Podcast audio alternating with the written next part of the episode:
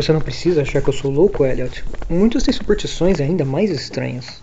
Por que você não ri do avô de Oliver, por um exemplo, que se recusa a andar de carro?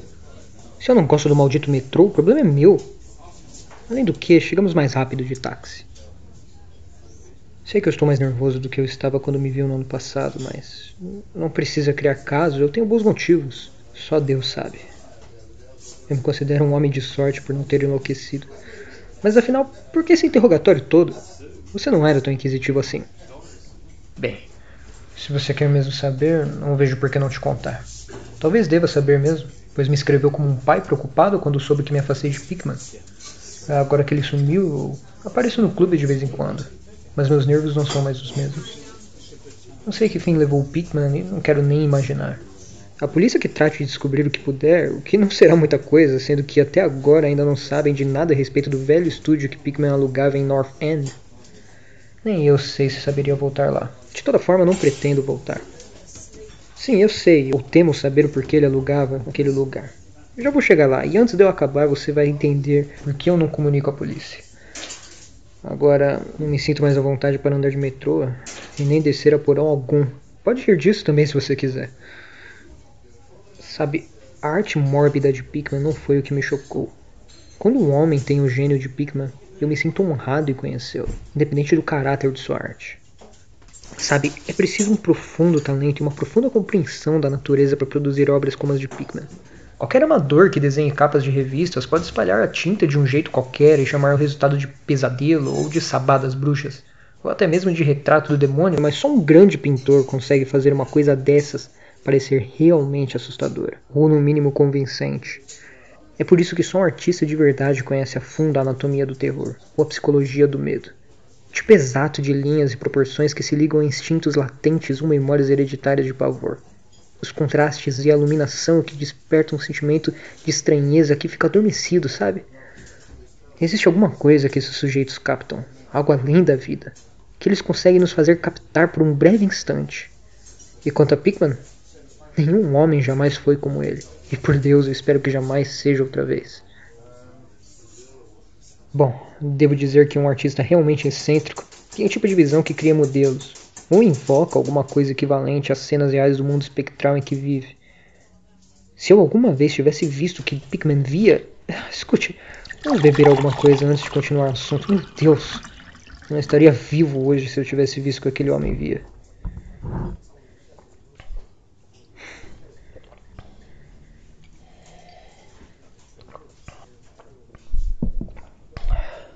Você se lembra que o forte de Pickman eram os rostos, certo? Acho que ninguém, desde Goya, foi capaz de representar o inferno em estado bruto nos traços de um rosto, ou em uma expressão contorcida. E antes de Goya, você precisava voltar até os sujeitos medievais que fizeram os gárgulas e as quimeras em Notre Dame ou em Mont Saint-Michel.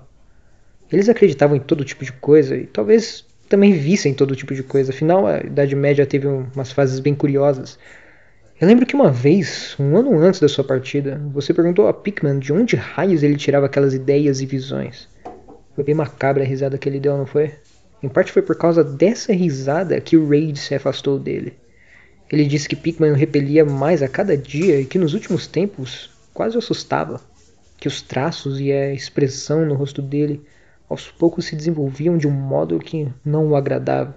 Imagino que você tenha dito a Raid, se vocês trocaram alguma correspondência a respeito, que os nervos ou a imaginação dele ficavam muito abalados com as pinturas de Pickman. Eu, ao menos, disse na época. Mas lembre que eu não me afastei de Pickman por nada disso. Pelo contrário, minha admiração por ele só aumentava. Aquela pintura do Gol se alimentando era uma obra magnífica. Como você sabe, o clube se recusou a exibir e o Museu de Belas Artes não aceitou nem de presente. Além do mais, ninguém queria comprá-lo. Então o quadro ficou lá pendurado na casa de Pickman, até o dia em que ele sumiu. Agora está com o pai em Salem. Você sabe que Pickman tem uma antiga família de Salem, e algum antepassado dele foi enforcado por bruxaria em 1692.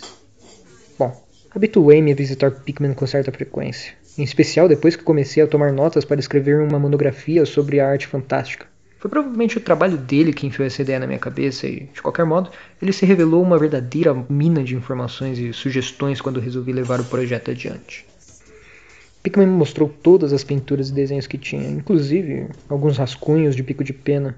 Acredito que teriam rendido uma expulsão no clube se os outros membros tivessem visto. Logo, eu tinha virado quase um seguidor Ficava como um colegial, escutando por horas a fio teorias estéticas e especulações filosóficas loucas o bastante para que o internassem no hospício de Danvers. Essa devoção ao meu herói, somada ao fato de que em geral as pessoas tinham cada vez menos contato com ele, levaram-no a depositar muita confiança em mim. Em uma certa noite, ele insinuou que, se eu ficasse de bico fechado e não fizesse alarde, ele me mostraria algo um tanto incomum. Algo um pouco mais forte do que qualquer outra coisa na casa.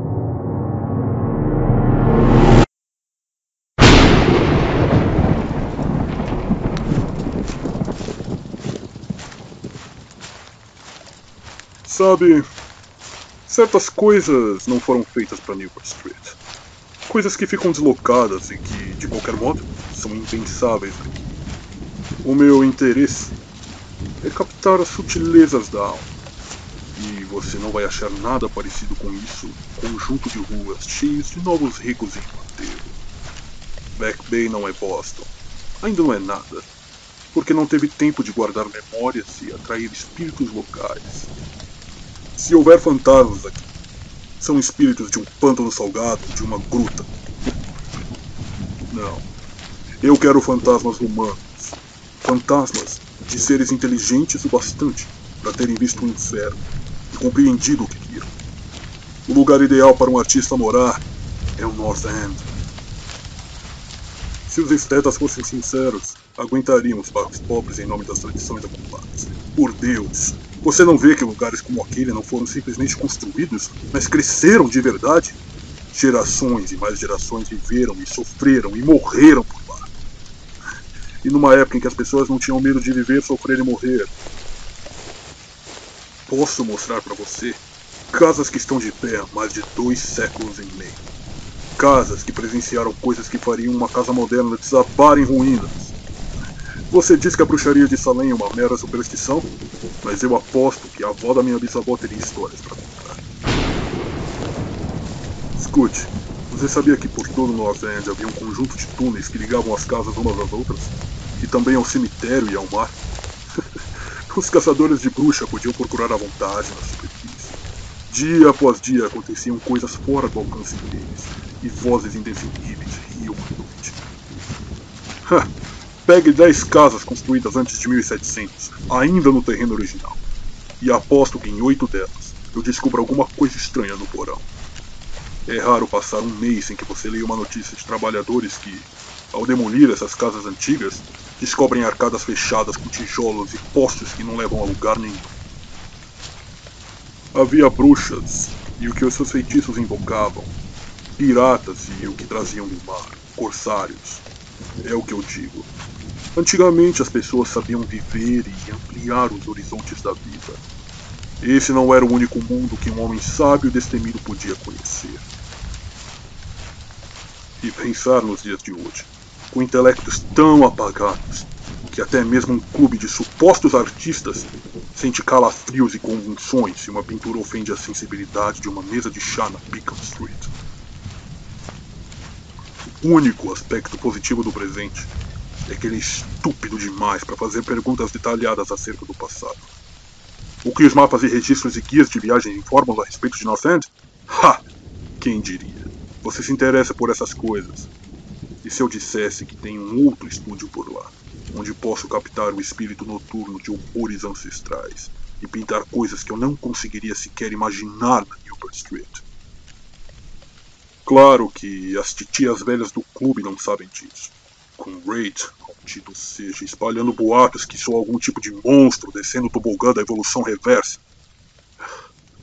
Há muito tempo eu decidi que, assim como a beleza, também se deve pintar o terror a partir da observação. Então explorei alguns lugares onde eu tinha motivos para acreditar que o terror habitava. Não fica muito longe do trem elevado, mas, em relação à alma, são séculos de distância. Escolhi ficar por lá por causa do velho posto de tijolos no porão, um dos que eu mencionei há pouco. O lugar está prestes a cair, então ninguém quer morar lá. Eu detestaria contar a você a bagatela que estou pagando. As janelas estão fechadas com tábuas, mas isso é ainda melhor para mim, já que não preciso de luz solar para o meu trabalho. Eu pinto no porão, onde a inspiração atinge o grau máximo. Mas também tem outras salas no térreo. Se você estiver afim, posso levá-lo lá hoje à noite. Acho que você iria gostar dos quadros, pois, como eu disse, deixei a imaginação correr solta. Bem, Elliot, não me restou muita coisa a fazer depois de todo esse falatório senão conter a vontade de sair correndo e pegar o primeiro táxi livre que aparecesse na nossa frente. Não prestei atenção nas ruas transversais e não saberia dizer em qual delas entramos. Quando dobramos, foi para subir pela desolação da viela mais antiga e mais imunda que eu já vi em toda a minha vida, cheia de empenas que pareciam prestes a desmoronar, janelinhas quebradas e chaminés arcaicas que se erguiam meio decrépitas contra o céu, ao sair dessa viela, que tinha iluminação tênue, dobramos à esquerda em direção a uma outra viela, tão silenciosa quanto e ainda mais estreita, sem iluminação alguma. Em seguida, no escuro, fizemos o que eu acredito ter sido uma curva à direita. Logo, Pickman sacou uma lanterna e revelou uma porta antediluviana de dez painéis. Parecia devastada pelos cupins. Depois de abri-la, ele me levou por um corredor vazio guarnecido com o que em outras épocas tinha sido lambris de carvalho escuro. Um mero detalhe, mas que fazia pensar sobre a bruxaria. Então passamos por uma porta esquerda, ele acendeu uma lamparina a óleo e disse que eu podia ficar à vontade. Elliot, você sabe que eu sou o tipo de sujeito que costumam chamar de durão, mas eu confesso que eu fiquei perturbado com o que eu vi nas paredes daquele cômodo. Eram as pinturas, as pinturas que Pickman não podia pintar nem exibir na Newbury Street. Ele tinha toda a razão quando disse que havia deixado a imaginação correr solta.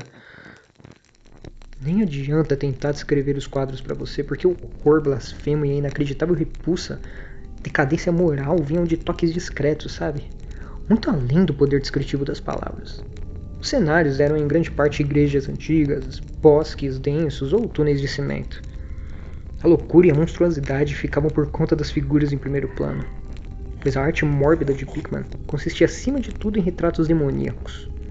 As figuras raramente eram humanas. Muitas vezes apresentavam vários traços humanoides. Os corpos, apesar de bípedes, em sua maioria eram curvados para frente tinham traços vagamente caninos. A textura parecia algo borrachudo e era um tanto desagradável, ah, como se eu estivesse vendo nesse instante. As ocupações deles não me peça para entrar em detalhes. Em geral, eles estavam se alimentando e eu não vou nem dizer do que.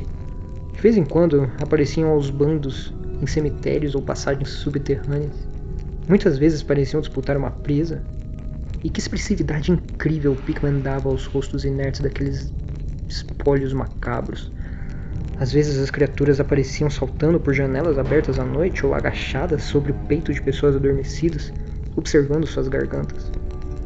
Uma tela mostrava as criaturas latindo em volta de uma bruxa enforcada em Gallows Hill, cuja expressão cadavérica guardava uma estreita semelhança com a expressão delas. Mas não ache que foi a escolha dos temas ou os cenários o que me levou a fraquejar. Eu não sou nenhuma criança e já vi muita coisa assim antes. Eram os rostos, Elliot.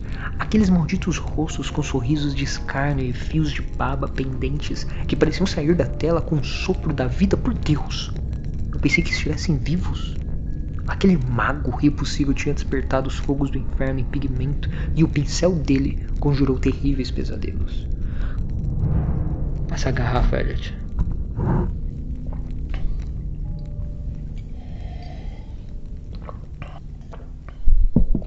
Havia um quadro chamado A Lição. Deus me perdoe por ter visto aquilo. Escuta, você consegue imaginar um grupo de seres caninos inomináveis agachados em um círculo em um cemitério, ensinando uma criança a se alimentar como eles. Então eu comecei a ver uma semelhança pavorosa entre os rostos humanos e os inumanos. Pickman, com todas as gradações de morbidez entre o inumano e a humanidade degradada, estabelecia uma linhagem e uma evolução sarcástica. As criaturas caninas descendiam de humanos. Nesse ponto, Pickman já havia acendido uma lamparina no cômodo Fique do lado e, com excelentes modos, segurou a porta aberta para que eu pudesse passar. Perguntou se eu gostaria de ver seus estudos, estudos modernos. modernos. Eu não tinha conseguido comunicar a eles minhas impressões, o pavor e a repulsa me emudeciam, mas acho que ele entendeu e considerou tudo aquilo um grande elogio. E mais uma vez, Elliot, eu faço questão de repetir. Não sou nenhum maricas que sai gritando ao ver qualquer coisa que se afaste um pouco do trivial. Eu sou um homem de meia idade, sofisticado, e você me viu na França.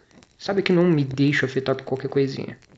Também não esqueça que eu mal havia recuperado o fôlego e me acostumado àquelas figuras pavorosas que transformavam a nova Inglaterra colonial em um anexo do inferno. Mas, bem, apesar de tudo, o cômodo seguinte me fez soltar um grito. Eu precisei me agarrar ao vão da porta para não cair primeiro aposento mostrava grupos de ghouls e de bruxas à solta no mundo dos nossos antepassados. Mas esse outro trazia o horror para a nossa vida cotidiana. Meu Deus, como aquele homem pintava. Ele tinha um estudo chamado Acidente no Metrô, em que um bando de criaturas vis saía de alguma catacumba desconhecida por uma rachadura no piso da estação de Boston Street, atacava uma multidão de pessoas que aguardava na plataforma. Um outro mostrava um baile entre os túmulos do cemitério de Cops Hill. Além disso, haviam inúmeras cenas de porões com monstros passando através dos buracos em frestas na cantaria e rindo agachados atrás de barris ou de fornalhas enquanto esperavam a primeira vítima descer as escadas.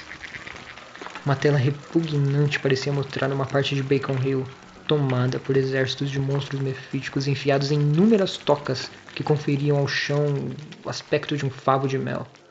Bailes nos cemitérios de hoje eram temas recorrentes e uma outra composição me chocou mais do que todas as outras, uma cena no interior de uma arcada desconhecida, onde inúmeras criaturas amontoavam-se em torno de uma outra, que tinha nas mãos um famoso guia de Boston. E sem dúvida estava lendo em voz alta. Todas apontavam para uma certa passagem, cada um daqueles rostos parecia tão desfigurado pelas risadas epiléticas e reverberantes que eu quase pude ouvir os ecos demoníacos. Enquanto aos poucos eu me recompunha e habituava-me ao segundo aposento de crueldade e morbidez, eu comecei a analisar algumas características da minha repulsa. Em primeiro lugar, aquelas coisas me repeliam devido ao caráter absolutamente inumano e à crueza impiedosa que revelavam em Pickman. O sujeito deveria ser um inimigo ferrenho de toda a humanidade para sentir tamanho júbilo com a tortura de carnes e miolos e a degradação do invólucro mortal. Em segundo lugar, me aterrorizavam justamente por causa da grandeza, Aquele era o tipo de arte que convence. Ao ver as pinturas, víamos os próprios demônios e sentíamos medo. E o mais estranho era que Pickman não obtinha esse efeito com requintes fantásticos ou bizarrias. Não haviam elementos borrados, distorcidos ou até mesmo estilizados. Os contornos eram nítidos, realistas. E os detalhes, executados à perfeição. E os rostos. Aquele homem não era um romântico ou um fantasista, não. Ele sequer tentava representar o caráter inquieto e efêmero dos sonhos. Em vez disso, com frieza e sarcasmo, ele refletia um mundo bem estabelecido, que ele enxergava com abrangência, brilhantismo, objetividade e decisão. Só Deus sabe onde aquele mundo poderia estar, onde Pickman teria vislumbrado as formas blasfemas que andavam, corriam e arrastavam-se por lá. Mas qualquer que fosse a assombrosa origem das imagens, uma coisa estava clara: Pickman era em todos os sentidos, na composição e na execução, um realista talentoso, cuidadoso e quase científico. Meu anfitrião conduziu-me pelas escadas até o porão, onde ficava o estúdio propriamente dito. Eu me preparei para mais cenas demoníacas em meio às telas inacabadas. Quando chegamos ao fim da úmida escadaria, ele virou a lanterna para um canto de amplo espaço à nossa frente revelando um contorno circular de tijolos que sem dúvida era um grande poço no chão da terra batida. Chegamos mais perto e eu vi que o poço deveria ter um metro e meio de diâmetro, com paredes de uns 30 centímetros de espessura e cerca de 15 centímetros do chão. Era disso aqui que eu estava falando antes, disse Pickman. O poço. Um acesso ao sistema de túneis que existia sob o morro. Percebi quase sem querer que a abertura do poço não estava cimentada e que um disco de madeira fazia as vezes de tampa. Ao pensar nas coisas que aquele poço evocava, se os comentários de Pickman não fossem pura retórica, estremeci de leve. Então me virei para subir mais um degrau e atravessar uma porta estreita que conduzia a um aposento bastante amplo, com piso de madeira e equipado como um estúdio. Uma lamparina acetilino providenciava a iluminação necessária para o trabalho. As telas inacabadas sobre os cavaletes ou apoiadas de encontro à parede eram tão macabras quanto as do andar superior e demonstravam a apurada técnica do artista. As cenas pareciam esboçadas com extremo cuidado, e os contornos a lápis anunciavam a técnica minuciosa que Pickman usava para obter as perspectivas e a proporção correta. Aquele homem era genial, e eu digo isso mesmo agora, sabendo de tudo que eu sei. Uma enorme câmera fotográfica em cima de uma mesa chamou a minha atenção. Pickman disse que usava para fotografar os cenários e pintá-los a partir de fotografias no estúdio, em vez de sair carregando toda a sua parafernália pela cidade. Ele achava que uma fotografia servia tão bem quanto um cenário ou um modelo real, e declarou que as usava com bastante frequência até. Quando Pickman de repente levantou um pano que cobria uma enorme tela no lado mais afastado de luz, eu não consegui evitar um grito, o segundo que eu soltei naquela noite. O grito ecoou e ecoou pelas arcadas tenebrosas do antigo porão. Eu precisei sufocar uma reação impetuosa que ameaçava irromper como um surto de gargalhadas histéricas. Misericórdia, Elliot!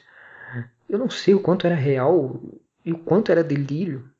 Não me parece possível que a Terra abrigue um sonho como aquele. Era uma blasfêmia colossal, inominável, com olhos em brasa e trazia nas garras ossudas algo que podia ser um homem, ao mesmo tempo em que ele roía a cabeça como uma criança mordisca um doce. A criatura estava meio agachada e dava a impressão de que a qualquer momento poderia largar a presa em busca de uma refeição mais suculenta. Mas para o inferno, contudo, não era o tema demoníaco que fazia daquela pintura uma fonte imortal de pavor. Nem sequer o rosto canino com orelhas pontudas, olhos injetados, nariz achatado e lábios salivantes. Não. Não eram as garras escamadas, nem o corpo recoberto de mofo, nem os cascos. Mesmo que alguns desses elementos pudessem ter levado um homem impressionável à loucura, era a técnica Elliot. Aquela técnica ímpia, maldita, sobrenatural. Assim como estou vivo, em nenhuma outra ocasião vi sopro da vida tão presente em uma tela. O monstro estava lá, roendo com raiva, e eu sabia que só uma suspensão das leis da natureza poderia facultar a um homem pintar uma coisa daquela sem ter o modelo, sem vislumbrar o mundo das profundezas jamais vislumbrado pelos mortais que não venderam a alma para o diabo. Preso como um percevejo a um canto vazio da tela, tinha um papel enrolado. Provavelmente eu imaginei que era uma fotografia que Pickman estava usando a fim de pintar o cenário hediondo quanto ao pesadelo que deveria incrementar. Estendi a mão para desenrolar e ver o que se tratava quando de repente eu vi que Pickman deu um sobressalto tão grande como se houvesse levado um tiro. Ele vinha prestado muita atenção aos sons do ambiente depois que eu dei o meu grito de horror. Naquele instante pareceu levar um susto que, embora pequeno em relação ao meu, era de natureza muito mais física do que espiritual.